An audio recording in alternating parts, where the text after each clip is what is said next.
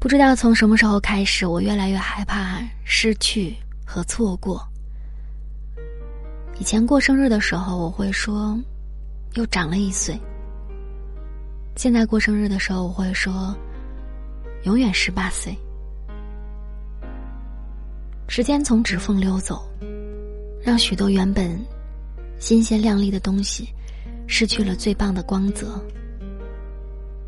也让我们错过了最美的相聚。上一次回姥姥姥爷家，我习惯性的打开冰箱，拿了一瓶牛奶喝。没有想到牛奶已经变质了，就吐了出来。姥姥连忙递给我一张纸巾。她并不知道牛奶过期了，一脸疑惑的说：“你之前回来挺爱喝的，就一直给你留着了。现在不喜欢喝了。”我这才发现，手里的牛奶居然还是半年前买的那一瓶。盒子上的日期清楚的提醒着我，我已经整整半年没有看过姥姥姥爷了。他们没有保质期的观念，只是想把我喜欢的东西留给我：发霉的面包、胀气的果汁。以及变得有些浑浊的山楂罐头。不曾相见的日子里，每一次视频，老爷都会对我说：“你爱吃的都给你留着呢，进屋就能看到了。”他们就这样等啊等啊，等到食品过期，物品变旧，等到这些东西不再新鲜，甚至无法使用。却很少能等来我，于是对外孙女的牵挂和惦念，最终都被残忍的扔进了垃圾桶。是我不好，回来的太晚了，辜负了太多本该美好的事物。在我的印象当中，许多长辈也喜欢把东西留起来。这些东西就像时光机，会把我们的思绪拉回到某个被爱的时刻。我十八岁那天生日的时候，妈妈兴奋地把我拽到书房，神秘地在姥姥留给她的樟木箱子里翻来翻去，翻了很久，终于在箱子底下掏出来一件白色的衬衫。妈妈说，那是她年轻的时候最喜欢的衣服，当时就想着以后要留给女儿，可以给她穿。衣服被妈妈保存的特别的好，雪白的衬衫没有一点点发黄的痕迹。妈妈拿着它在我的身上比量，突然感慨的说道：“哎，再怎么保存都不行啊！你看，样式老了，穿不出去了。当年这可是最时髦的。”他拿出老照片儿，衬衫还是这一件。只是那么年轻又充满活力的妈妈，我却从来没有在现实当中看到过。仿佛从记事起，妈妈就是中年人的模样了。而时间真的过得好快，记忆当中中年的妈妈也一点点的变成了老年的妈妈。她开始长出银色的白发，皮肤也变得有些松弛了。就像衣服虽然没有怎么旧，却会被时间拉扯着退出属于它的年代。爸爸妈妈虽然还没变得像爷爷奶奶那样步履蹒跚，却也跟随岁月的脚步，失去着他们的时光。昨天是残酷的，美好的点滴攒成了回不去的过往。所以呢，如果有空，就多陪陪家人，别让他们热气腾腾的爱扑空了。残酷的是，不是每一次回头，你都能遇到完美的机会去拥抱这份爱。前几天因为疫情，两年多没回家的闺蜜和公司请了很长的假，开开心心的买了一大堆的东西，提前回家过年了。到家的第一天晚上，他给我发消息，我居然不知道我爸患了糖尿病。刚工作那年，爸妈来北京看他，他爸吃了好多的京味小点心。可这一次带回家，爸爸却因为血糖高，一块都不敢碰了。妈妈告诉他，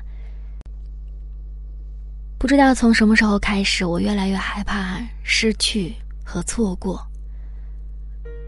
以前过生日的时候，我会说又长了一岁；现在过生日的时候，我会说永远十八岁。时间从指缝溜走。让许多原本新鲜亮丽的东西失去了最棒的光泽，也让我们错过了最美的相聚。上一次回姥姥姥爷家，我习惯性的打开冰箱，拿了一瓶牛奶喝。没有想到牛奶已经变质了，就吐了出来。姥姥连忙递给我一张纸巾，她并不知道牛奶过期了。一脸疑惑的说：“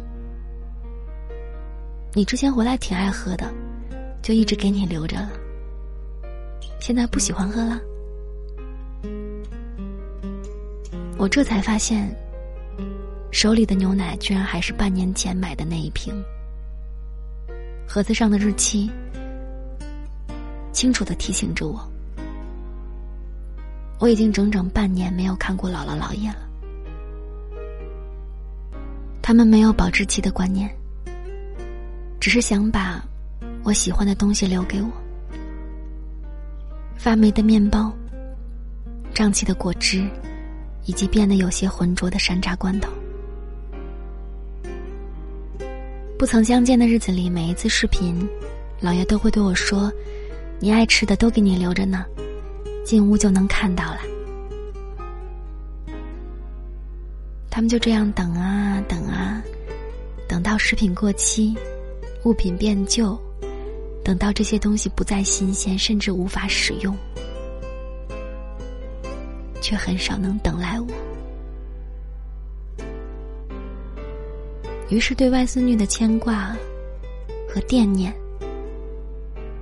最终都被残忍的扔进了垃圾桶。是我不好，回来的太晚了。辜负了太多本该美好的事物。在我的印象当中，许多长辈也喜欢把东西留起来，这些东西就像时光机，会把我们的思绪拉回到某个被爱的时刻。我十八岁那天生日的时候，妈妈兴奋的把我拽到书房，神秘的在姥姥留给她的樟木箱子里翻来翻去，翻了很久。终于在箱子底下掏出来一件白色的衬衫。妈妈说，那是她年轻的时候最喜欢的衣服，当时就想着以后要留给女儿，可以给她穿。衣服被妈妈保存的特别的好，雪白的衬衫没有一点点发黄的痕迹。妈妈拿着它在我的身上比量，突然感慨的说道：“哎，再怎么保存都不行啊。”你看，样式老了，穿不出去了。当年这可是最时髦的。他拿出老照片儿，衬衫还是这一件，只是那么年轻又充满活力的妈妈，我却从来没有在现实当中看到过。仿佛从记事起，妈妈就是中年人的模样了。而时间真的过得好快，记忆当中中年的妈妈也一点点的变成了老年的妈妈。她开始长出银色的白发，皮肤也变得有些松弛了。就像衣服虽然没有怎么旧，却会被时间拉扯着退出属于它的年代。爸爸妈妈虽然。还没变得像爷爷奶奶那样步履蹒跚，却也跟随岁月的脚步，失去着他们的时光。昨天是残酷的，把美好的点滴攒成了回不去的过往。所以呢，如果有空就多陪陪家人，别让他们热气腾腾的爱扑空了。残酷的是，不是每一次回头你都能遇到完美的机会去拥抱这份爱。前几天因为疫情，两年多没回家的闺蜜和公司请了很长的假，开开心心的买了一大堆的东西，提前回家过年了。到家的第一天晚上，他给我发消息，我居然不知道我爸患了糖尿病。刚工作那年，爸妈来北京看他，他爸吃了好多的京味小点心。可这一次带回家。爸爸却因为血糖高，一块都不敢碰了。妈妈告诉他，去年查出的糖尿病。你忙也怕你担心，就没有和你说。不只是点心，塞得满满的两大箱子啊，有不少物品，他爸妈都用不上了。不合适的内衣，不合口的食物，让他感到。迟来的孝心有那么的不合时宜。原来两年真的可以改变很多事，所以“为时已晚”四个字才会特别的令人伤心。小的时候，我期待赚钱给妈妈买一双漂亮的高跟鞋，可是当我拿到工资的时候，我妈已经被更年期折磨的脚趾都变形了，无法再穿高跟鞋了。上大学的时候，我买了工具给我爸理发，而现在，他的头发彻底掉光了，锃亮的头皮，爸爸说，用洗头膏都费钱，洗脸的时候顺手就能清理干净。没有人能够预料到明天会发生什么，有的时候连下一秒都让你猝不及防。物品有保鲜期。人生也有保质期，所以爱一朵花，就在它盛放的时候欣赏；爱一个人，就别等岁月蹉跎了他们的时光。